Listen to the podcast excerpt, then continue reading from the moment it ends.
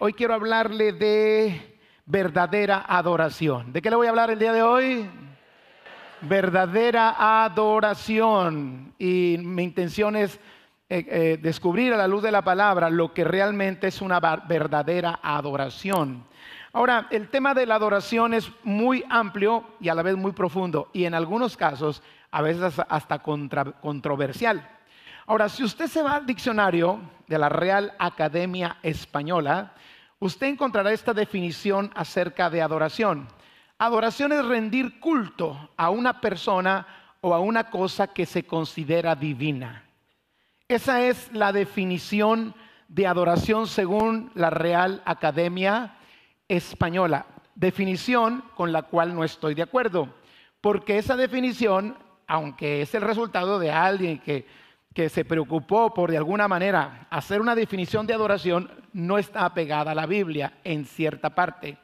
Entonces, adoración según la Real Academia Española es rendir culto a algo o a alguien, a, una persona o una cosa que se considera divina. No estoy de acuerdo porque en la Biblia la adoración solo le pertenece a Dios como lo vamos a ver un poquito más adelante. Pero bíblicamente, ¿cómo podríamos definir lo que es adoración?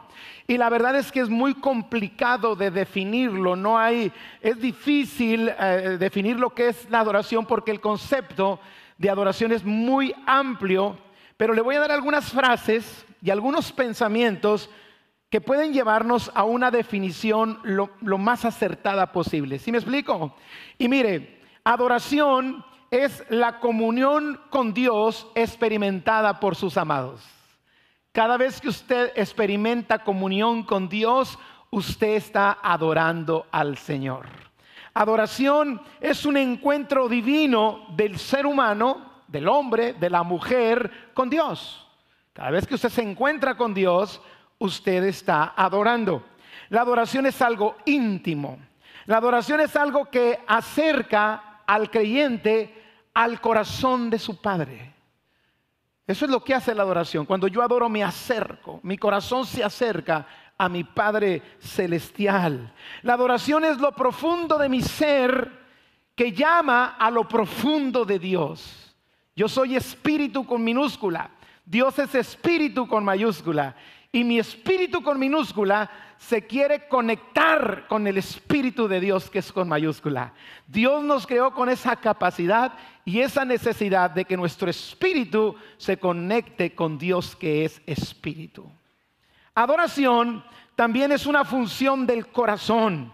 Es el arte de expresarse a Dios. La adoración es una función del espíritu del hombre tratando de alcanzar el Espíritu de Dios. La adoración es el Espíritu del hombre que se comunica, comunicándose eh, el Espíritu del hombre, de la mujer, del ser humano, comunicándose con el Espíritu de Dios. La adoración es simplemente abrir el corazón a Dios y disfrutar de una relación y de una comunión con Él. No lo vemos, pero vaya que sí lo sentimos. ¿Cuántos pueden decir, yo nunca he visto a Dios, pero sé que Dios es real porque más de una vez mi carne ha experimentado mis sentimientos, mis emociones y todo mi ser ha experimentado la presencia de Dios?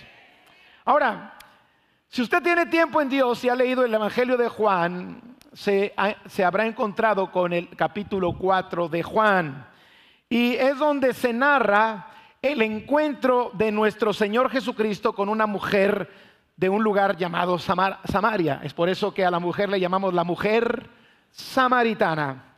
Jesús se encuentra con esta mujer y le empieza a hablar de, agua. Porque la mujer iba con un cántaro a un pozo para sacar agua del pozo y llevarlo al pueblo, al lugar donde ella vivía. Y entonces el Señor, cuando ella saca el agua, le dice, dame de beber.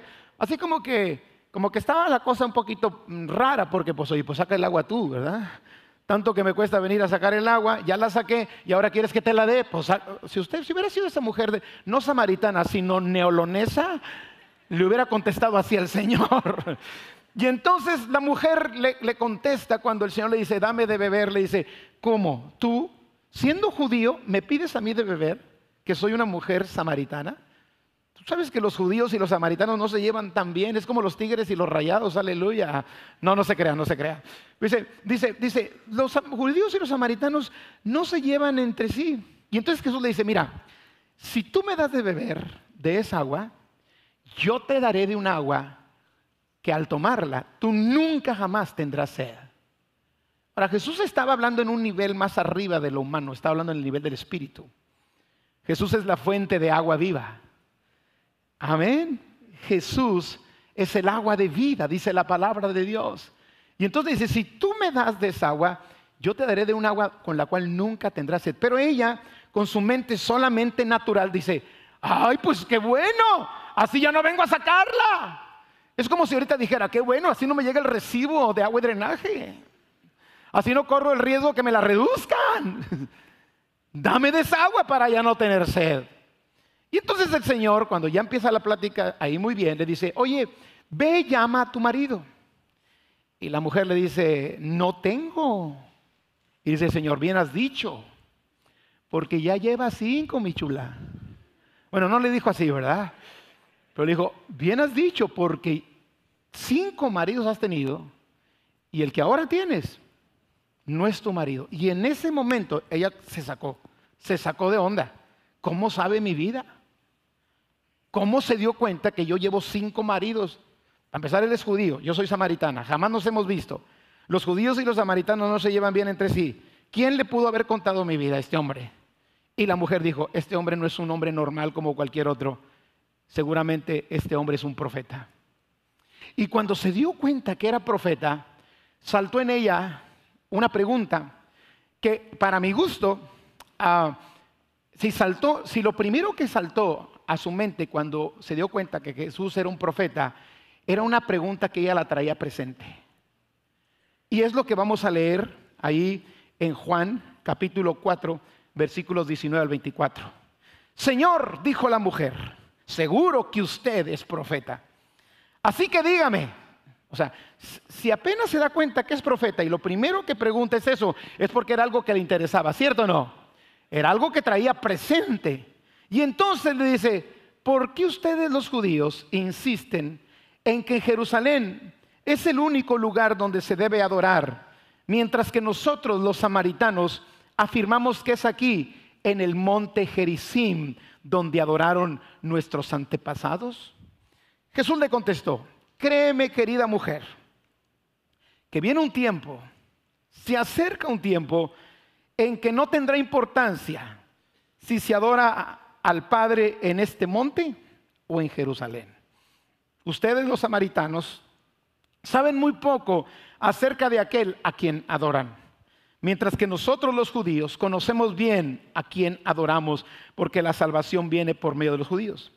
Pero se acerca el tiempo y ya ha llegado cuando los verdaderos adoradores adorarán al Padre en espíritu y verdad, el Padre busca personas que lo adoren de esta manera, pues Dios es espíritu. Por eso todos los que lo adoran deben hacerlo en espíritu y en verdad. En estos versículos que leemos, el Señor Jesús enseña seis verdades muy importantes acerca de la adoración. Y se las voy a decir bien rapidito porque hoy yo quiero que terminemos, después de conocer estas verdades, metidos adorando al Señor con todo nuestro corazón. Con ese ánimo me anima para seguir adelante, hermano. Diga un gloria a Dios.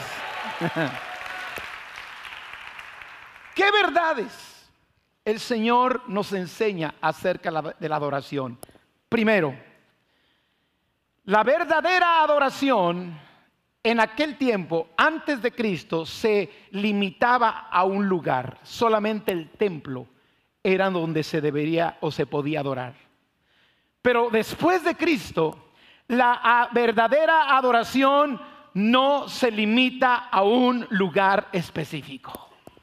Juan 4:21, Jesús le contesta, créeme querida mujer, que se acerca el tiempo en que no tendrá importancia si se adora al Padre en este monte o en Jerusalén.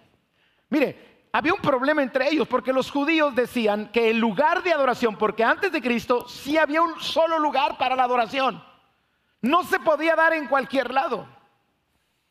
Y entonces ellos decían, los judíos decían, es que es en Jerusalén donde se construyó el templo de Salomón. Y los samaritanos decían, no, es en el monte Gerizim. Ahí por Deuteronomio usted encontrará que un día se pronunciaron bendiciones sobre el pueblo de Dios desde el monte Gerizim. Pero también se pronunciaron maldiciones si el pueblo desobedecía desde el monte Ebal.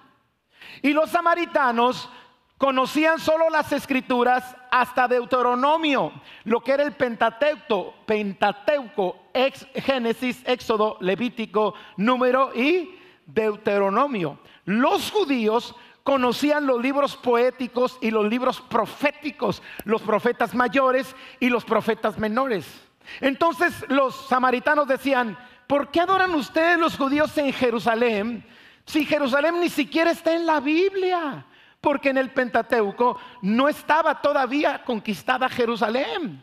¿Cómo se les ocurre? Pero los judíos decían, es que ustedes no tienen la revelación completa de lo que realmente, del lugar donde realmente se debe de adorar. Se debe de adorar en Jerusalén. Y ese era el problema que ellos tenían. Pues Jesús vino a derribar eso. Y dijo, ¿saben una cosa? Va a llegar un momento, y ya ha llegado, donde el lugar no va a importar.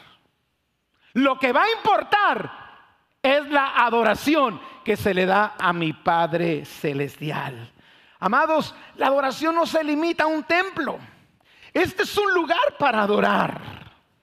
Pero tu adoración no debe limitarse a este lugar. Porque la adoración no se limita a un templo, aunque un templo pues es un lugar especial. Imagínense si no está bien lindo aquí para adorar. Primeramente, rodeados de gente muy guapa. Dígame por fe, hermano. Segundo, tenemos una buena música que nos ayuda y nos inspira para adorar a Dios. Tenemos aire acondicionado. Tenemos unas buenas sillas para adorar a Dios. Gloria a Dios. Es más, yo siempre les di, siempre cuando yo cuando cuando estábamos planeando comprar sillas dije, yo les voy a poner buenas sillas. Que el que se duerma, se duerma a gusto. Amados, pero la adoración no se limita a un templo, aunque es un buen lugar para adorar. ¿Sabes por qué? Porque en cualquier lugar donde se encuentra un verdadero adorador, será el lugar para adorar. Hoy tú estás aquí, este es el lugar para adorar, pero tú vas a llegar a tu casa, ese es el lugar para adorar.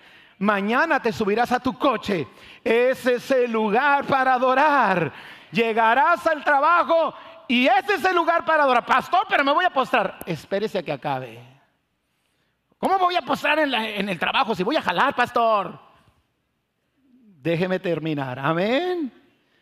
¿Y sabe por qué? Cualquier lugar donde tú estás es el lugar para adorar. Porque ahora nosotros, en Cristo Jesús, somos el templo del Espíritu Santo. Amén. Hechos capítulo 17, versículo 24. El Dios que hizo el mundo y todas las cosas que en él hay, siendo Señor del cielo y de la tierra, no habita en templos hechos por manos humanas. Este lugar sería un edificio más si usted no estuviera. Gloria a Dios por el edificio. Pero de nada serviría toda la bendición y la comodidad que gracias a Dios nos ha dado si no hubiese gente que adore. Porque ahora en Cristo no es el lugar, es la persona. Porque la persona en Cristo ahora es templo del Espíritu Santo. Amén. Cuando Pablo dice, el Dios que hizo el mundo y todas las cosas que en él hay, siendo Señor del cielo y de la tierra, no habita hechos, no habita en templos hechos por manos humanas. La pregunta sería, pues ¿dónde? Y Pablo contesta en 2 Corintios 6, 16, ¿qué acuerdo hay entre el templo de Dios y los ídolos? Porque vosotros sois el templo del Dios viviente, como Dios dijo, habitaré y andaré entre ellos y seré su Dios y ellos serán mi pueblo. Y si queda un poquito de duda, nos vamos a 1 los Corintios 3, 16 y 17. ¿No sabéis que sois templo de Dios y que el Espíritu de Dios mora en vosotros? Si alguno destruyera el templo, el templo de Dios, Dios lo destruirá a él, porque el templo de Dios, el cual sois vosotros, santo es. Entonces, si Dios, si nosotros somos templo de Dios y Dios habita en nosotros, entonces, donde quiera que estamos, es el mejor lugar para adorar. ¿Cuánto le da un aplauso al Señor por ello? Segunda enseñanza que el Señor Jesús le da a la mujer samaritana y que es para nosotros también, es que la verdadera adoración no se limita a un tiempo específico. No está limitada ni a tiempo ni a espacio. La verdadera adoración no se da solo dos horas a la semana con un tiempo específico. La verdadera adoración no se da con cuatro o seis o viniendo a dos servicios entre semana para adorar a Dios y recibir de Él. La verdadera adoración se da en cualquier hora y en cualquier parte donde los templos de Dios están. ¿Cierto o no? Porque el lugar para adorar es el templo de Dios y ahora nosotros somos el templo de Dios. Por otro lado, como tercera enseñanza o principio que Jesús enseña acerca de la verdadera adoración, es que la verdadera adoración implica un amplio conocimiento de a quién se debe de adorar o a quién se adora. La verdadera adoración implica un amplio conocimiento de a quién se adora. Jesús le dice a la mujer, ustedes adoran lo que no saben. Nosotros adoramos lo que sabemos. Amados, el verdadero adorador necesita conocer a quien adora. No se puede adorar a quien no conocen. Leamos el versículo 22 de Juan 4. Ustedes los samaritanos saben muy poco acerca de aquel a quien adoran, mientras que nosotros los judíos conocemos bien a quien adoramos porque la salvación viene por medio de los judíos. Los samaritanos no conocían a Dios en la misma en el mismo nivel que los judíos. Como le dije ahorita, los samaritanos solamente se habían quedado en la ley de Moisés hasta el Pentateuco y no habían recibido toda la revelación de los profetas y del, resto del Antiguo Testamento. Entonces su conocimiento acerca de Dios era muy limitado. Ellos habían rechazado los libros poéticos y proféticos del Antiguo Testamento y al hacerlo estaban ignorando la revelación especial de Dios en la Escritura. Ellos no conocían a Dios como el pueblo judío. Por eso Jesús dijo, es que ustedes no saben lo que adoran. Amado, Usted puede cantarle a quien hay gente que le canta a Dios pero no conoce a Dios. Y el hecho que cante a Dios no quiere decir que usted lo adore, porque para adorar necesitamos conocer a quien adoramos. ¿Están conmigo? Puedes cantar acerca de Dios, pero no necesariamente estás adorando a Dios. Estás cantando acerca de Dios, pero si no conoces a Dios, si no tienes un amplio conocimiento acerca de Dios, no sabes a quién adoras. Tú puedes hablar de alguien de quien no conoces, perdón, de quien no conoces porque otros te lo cuentan. Pero adorar solo puedes hacerlo cuando realmente conoces a quien adoras. Por eso Cristo dijo en Juan 17:4, Padre, la vida eterna es que te conozcan a ti, el único Dios verdadero, y que conozcan a tu Hijo Jesucristo, al cual tú enviaste. Eso quiere decir que entre más conozcamos a Dios, mejor será nuestra adoración para Él. Necesitamos conocer cada día más al Señor. Entre más lo hagamos, seremos mejores adoradores. ¿Cuántos dicen yo quiero ser un mejor adorador de acuerdo a lo que el Señor está enseñando? Cuarto principio. La verdadera adoración, escúchelo bien, solo, exclusivamente le pertenece a nuestro Padre Celestial. Por eso dije que yo no estoy de acuerdo con la definición del diccionario de la Real Academia Española, porque él dice, el diccionario dice, adoración es rendirle culto a alguna persona o alguna cosa que se considera divina. Eso, eso, eso da un margen para que dices, bueno, todo lo que yo considere divino lo puedo adorar. Cualquier cosa que yo considere divina la puedo adorar. Por eso dije que no estoy de acuerdo con esa definición. Porque la adoración a Dios es exclusiva para Él. A tu Dios, solo al Señor tu Dios adorarás y solo a Él le servirás. Entonces tenemos gente que inconscientemente o por ignorancia de repente le dice al perrito, te adoro, Manolo, porque ahora los perros tienen nombre de personas. Acabo de saber que hay un perro que se llama Paco.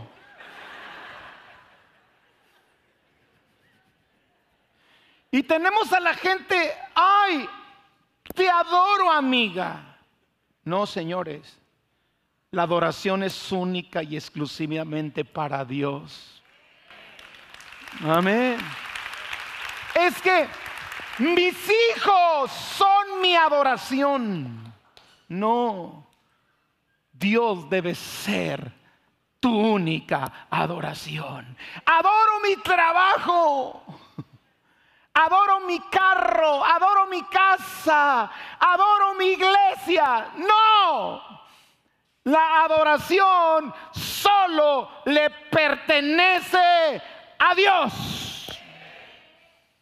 Por eso Jesús dijo, los verdaderos adoradores adorarán al Padre a nuestro Padre celestial. La adoración es exclusiva para Él. Amados, Dios no, Dios es, nuestro Dios es un Dios generoso. ¿Cuántos conocen a Dios como generoso? Miren, nos, nos hizo en un universo generoso, amplio, con abundancia. ¿Sí me explico? Con abundancia de todo, de comida, de agua, de aire, de oxígeno, Hizo un universo que el ser humano no ha alcanzado a terminar de explorar. Porque entre más avanzan y descubren, más se dan cuenta que hay más. ¿Sí me estoy explicando? Por eso no te limites en conocer a Dios, hablando de conocer a Dios, porque tú no puedes adorar a quien no conoces. No te limites en conocer a Dios, porque nunca vamos a terminar de conocerlo. Es más, yo creo que la eternidad completa no será suficiente para conocer al Dios en el cual nosotros creemos. ¿Sí me explico? Bueno, ese Dios que, es difícil alcanzar a conocer aún en esta vida, pero hay que hacer lo más que podamos para conocerlo de acuerdo a la palabra, de acuerdo a la Biblia, ese Dios es generoso. Amados, el hambre que hay en la tierra no es culpa de Dios. Dios hizo comida para todos. El problema es el egoísmo, la acaparación, el mal uso, la mayordomía, la mala mayordomía, el descuido de los recursos naturales que Dios nos dio. la gente hoy anda culpando a Dios. Si Dios es bueno, ¿por qué permite el hambre en la tierra? No fue Dios. Dios no hizo, Dios no hizo esta tierra eh, en el que iba a meter gente para que tuviera hambre. Dios dio todos los recursos naturales para que el ser humano subsista, pero debido al, egoísmo, debido a la, ahora sí que a la de alguna manera al acaparamiento, a la avaricia, a la codicia, a la mala, el mal uso de las cosas, pues entonces de pronto tenemos problemas. Es más, a veces debido a la flojera, porque él quiere, ni siquiera quiere trabajar, ¿sí me explico? Entonces, ¿qué es lo que pasa? Decimos, pues es que Dios no dio lo suficiente. No, Dios dio todo. Dios, es más, hermano, Dios dio a su Hijo para morir por nosotros. La Biblia dice que Dios no escatimó ni retuvo ni a su propio hijo, sino que lo entregó por todos nosotros. Dile que está a tu lado, si Dios no es de Monterrey, hermano. ¿Sí me explico? Dios es generoso. Pero lo único que Dios se reservó y que Él dijo, yo esto no lo comparto con nadie, es la adoración. Y te hizo a ti y a mí con una necesidad de adorar, la cual tú puedes adorar al mono, a la changa, a la toronja, a la naranja, pero nunca vas a, nunca vas a llenar ese vacío que solamente se llena cuando adoras al Padre de manera exclusiva. Por eso la mujer dijo, dijo, usted dice que se ve adorar allá, pero nosotros adoramos acá. Pero ella seguía con la pregunta. ¿Por qué seguía con la pregunta? Porque la adoración que ella estaba haciendo no era suficiente, no le estaba satisfaciendo. Por eso estaba la duda. Y yo quiero decirte que Dios nos creó a todos con la necesidad de adorarlo a Él y únicamente a Él. Ahora, si no lo adoramos a Él, pues terminas adorándote a ti mismo, terminas adorando al caballo, a la yegua, a la que se fue, a la que no se larga, ya quisiera que se fuera. Si me estoy explicando. Y no estás eh, eh, llenando ese vacío como realmente se debe llenar cuando solamente a Dios se le debe adorar. Dios es celoso. No es el celo enfermizo de los seres humanos, es un celo divino. Dice la Biblia que el espíritu que Dios ha hecho habitar en nosotros nos anhela celosamente. Él quiere tu adoración te hizo con la necesidad de adorar porque Él quiere ser adorado. Y quizás ustedes digan, oye, pero qué egoísta es Dios. No, no, Dios no es egoísta. Dios nos ama tanto que quiere la adoración exclusiva. Por eso Él dijo, no te hagas imagen ni ninguna semejanza de lo que esté en el cielo, ni en la tierra, ni debajo de la tierra. No las honres ni te inclines a ellas, porque yo soy Jehová tu Dios fuerte y celoso. Por eso Dios nunca, nunca vieron imagen de Dios. El que más alcanzó a ver un poco de, acerca de la imagen de Dios fue Moisés, cuando un día le dijo, Señor, muéstrame tu gloria. Y entonces el Señor dijo, Moisés, no hay hombre que vea mi rostro y viva. Se va, a caer fulminado. Ahora también, si ese hombre vive, va a ser muñequitos para adorar. Entonces yo no voy a mostrar quién soy en imagen.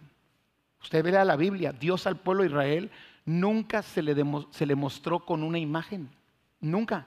Y lo que único que logró Moisés cuando le dijo, muéstrame tu gloria, dijo, mira, voy a pasar por donde estás ahí, te vas a esconder en la peña y cuando yo pase vas a ver solamente mis espaldas. Y con eso Moy tuvo para conformarse. Vio una, una gloria del Señor sobre su vida. Amén.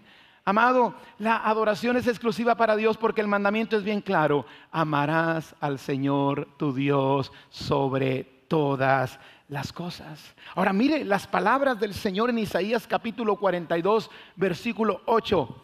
Yo soy el Señor. Ese es mi nombre. No le daré mi gloria a nadie más, ni compartiré mi alabanza con ídolos tallados. ¿Está claro? ¿Necesita mucha revelación para poder entender este versículo? No. No le daré adoración a ídolos tallados. ¿Por qué? Porque la adoración es exclusiva para nuestro Padre Celestial. No adore cosas, no adore personas, no adore esculturas, no adore imágenes, no adore amuletos, porque la adoración es exclusiva para nuestro Padre Celestial. Amén. ¿Cuántos se sienten contentos de decir, yo entiendo esa parte y mi adoración es solamente para mi Padre, mi Padre Celestial? Amén. Pero hay otra verdad más que Jesús enseña en, este, en esta porción bíblica. La verdadera adoración se, se debe hacer en espíritu y se debe hacer en verdad. Ahora, cuando usted lee la palabra, encontrará que espíritu viene con minúscula. Habla del espíritu del hombre. Y se debe hacer en verdad. Juan 4:24, volvemos a leerlo. Pues Dios es espíritu. Por eso todos los que lo adoran deben hacerlo en espíritu y en, en, verdad. Si queremos adorar a Dios, el deber es hacerlo de acuerdo a las normas de Dios. Y las normas de Dios son en espíritu y son en verdad. Ahora, ¿qué es adorar en espíritu? Bueno, cuando nosotros, los seres humanos, nacemos de nuevo, de acuerdo a Juan capítulo 3, de cierto te digo, Nicodemo, que si no naces de nuevo, no podrás ver el reino de Dios. Cuando nacemos de nuevo, nosotros ah, entramos en algo que se llama la vida en el espíritu. Antes solamente vivíamos en, en la carne, en la naturaleza carnal. Pero cuando conoces a Cristo y viene a tu vida lo que se llama la regeneración, que no es otra cosa más que el nuevo nacimiento donde no naces de manera carnal, pero naces de nuevo de, manera espiritual. Y es donde aplica lo que dice la palabra, cuando dice que de modo que si alguno está en Cristo, nueva criatura es, las cosas viejas pasaron y aquí todas son hechas nuevas. Cuando eso sucede, entonces entramos en lo que se llama la vida en el Espíritu. No hay vida en el Espíritu si no hemos nacido de nuevo. Se la digo de esta manera, con todo respeto, usted tiene que saberlo. Si lo quiere recibir, lo puede recibir. Si usted no lo quiere recibir, no lo va a recibir. Pero si usted no ha aceptado a Cristo en su corazón, usted no ha nacido de nuevo. La única manera es conocer a Jesús, aceptarlo como nuestro Señor y Salvador, para pasar de una vida espiritual muerta a una vida espiritual viva. La Biblia dice que antes de conocer a Cristo estábamos muertos en nuestros delitos y pecados, pero cuando conocimos a Cristo, Él nos ha dado vida eterna. Amén. Entonces, no hay adoración en el Espíritu. Mire, una persona que no ha dejado que Cristo sea su Señor y Salvador y no ha nacido en el Espíritu, puede adorar a Dios, pero no sabe lo que adora. ¿Están conmigo? Porque no ha conocido a Dios en su espíritu. Pastor, es que usted está discriminando a la gente. No, eso es lo que dice la palabra de Dios. Hay gente que va a las iglesias, pero nunca ha querido rendirse a Jesús. Hay gente que es fiel a las reuniones de Castillo Rey La Fe, pero no ha querido rendirse a Jesús. Si tú no te has rendido a Jesús, pues has adorado. No dudo que lo hayas hecho, pero no es una adoración en espíritu. Porque la adoración en espíritu solo la da aquel que ahora tiene la vida del espíritu. Y la vida del espíritu viene cuando aceptamos a Cristo como Señor y Salvador y decidimos rendirle nuestra vida y nuestro corazón. Amén. Pero además la adoración en el, espíritu es que esa parte no solo de no sale solo de los labios ni las expresiones de adoración, sino nace del corazón. Parte de lo más profundo de nuestro ser. Es motivada por nuestro conocimiento de Dios, lo que Él es y lo que Él hace. La adoración en espíritu es motivada por nuestro amor y gratitud a Dios por todo lo que Él es y por todo lo que Él ha hecho en nuestras vidas. Amado, la adoración en espíritu está llena de un compromiso sincero, de fe, de amor, de entusiasmo.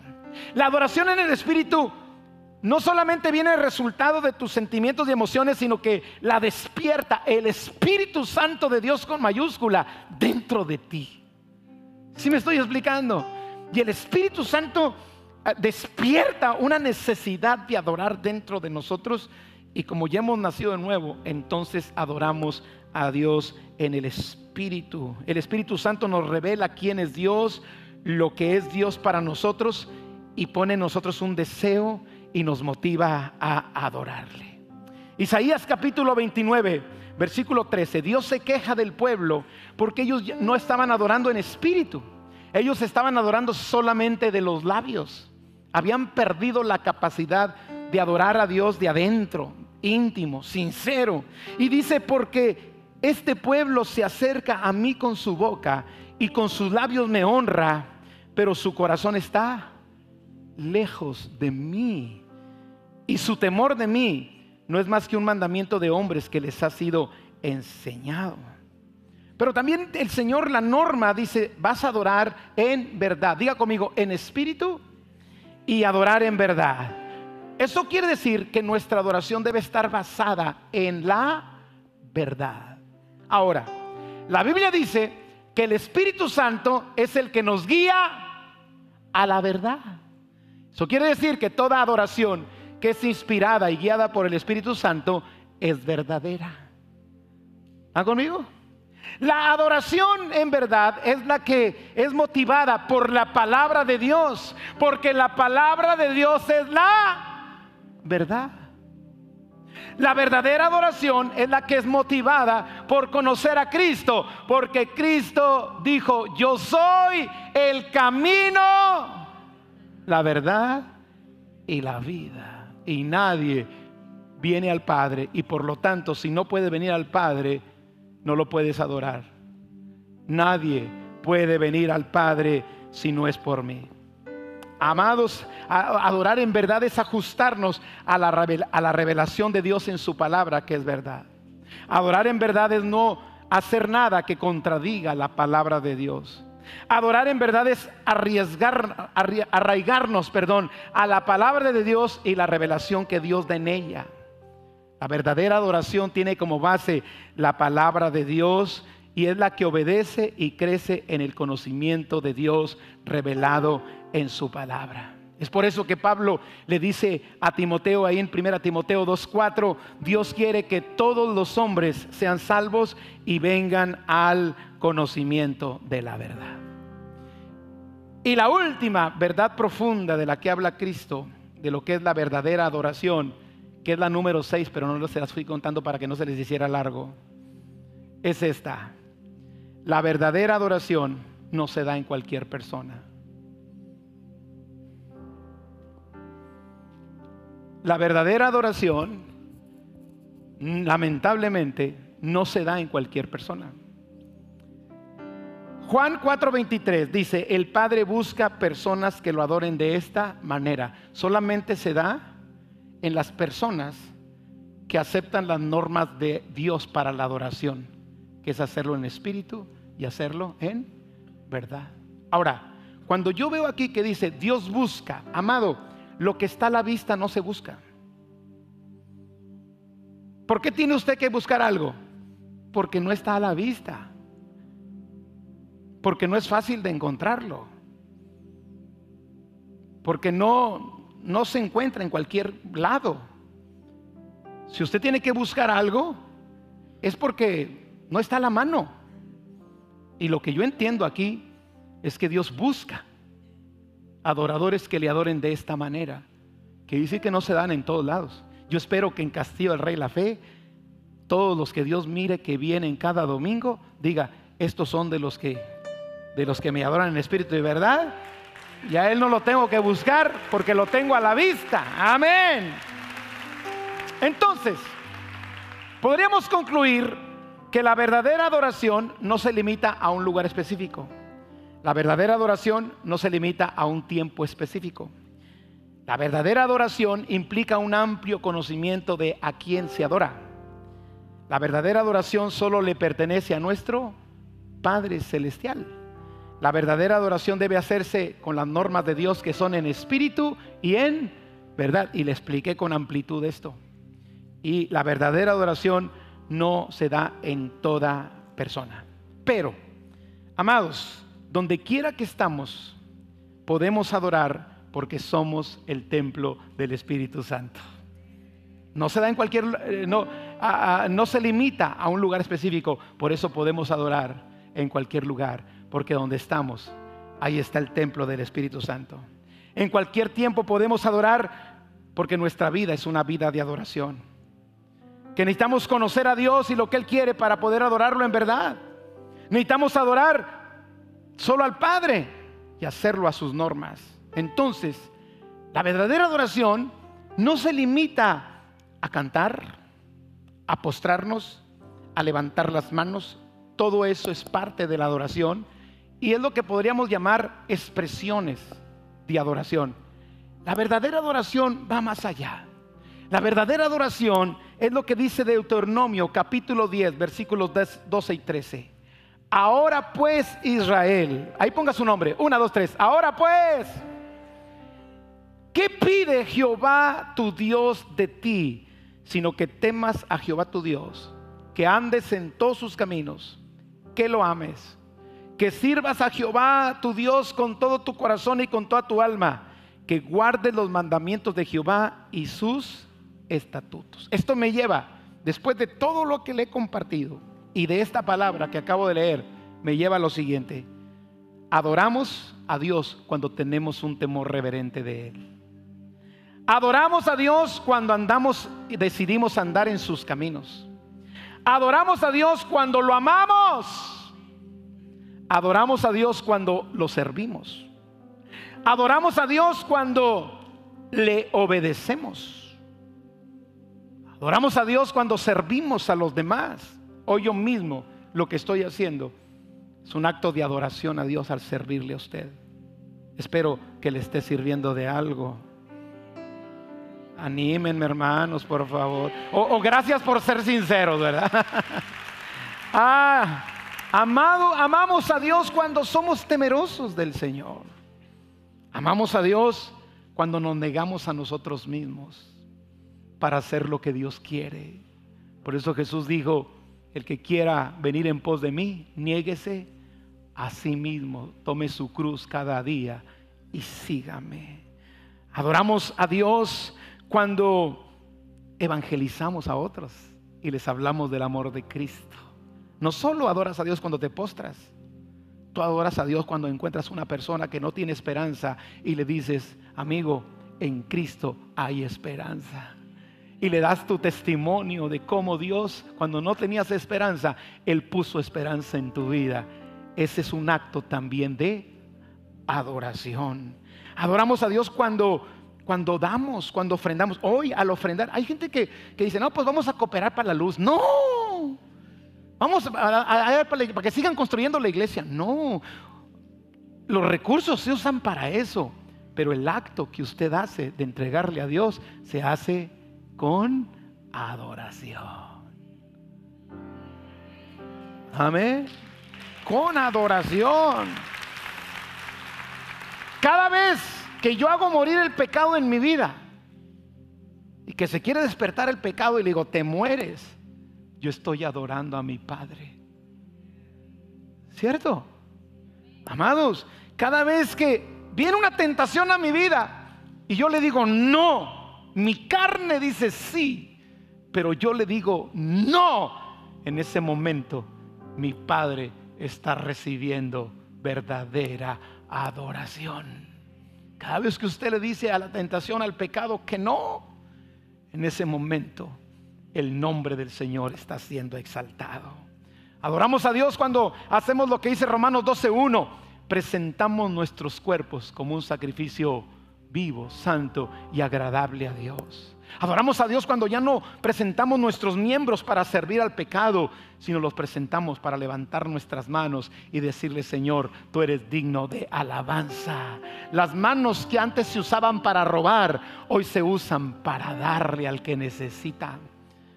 Amén. Los cantos que antes eran para la yegua, para el caballo y para la mula. Ahora esos cantos son para darle gloria y honra a nuestro Dios Todopoderoso. Amén. Amados, adoramos a Dios cuando huimos de la tentación. La tentación llega, pero tú sales corriendo porque porque tu deseo es adorar a Dios. Adoramos a Dios cuando por nuestro testimonio el nombre del Señor no es blasfemado, sino es exaltado.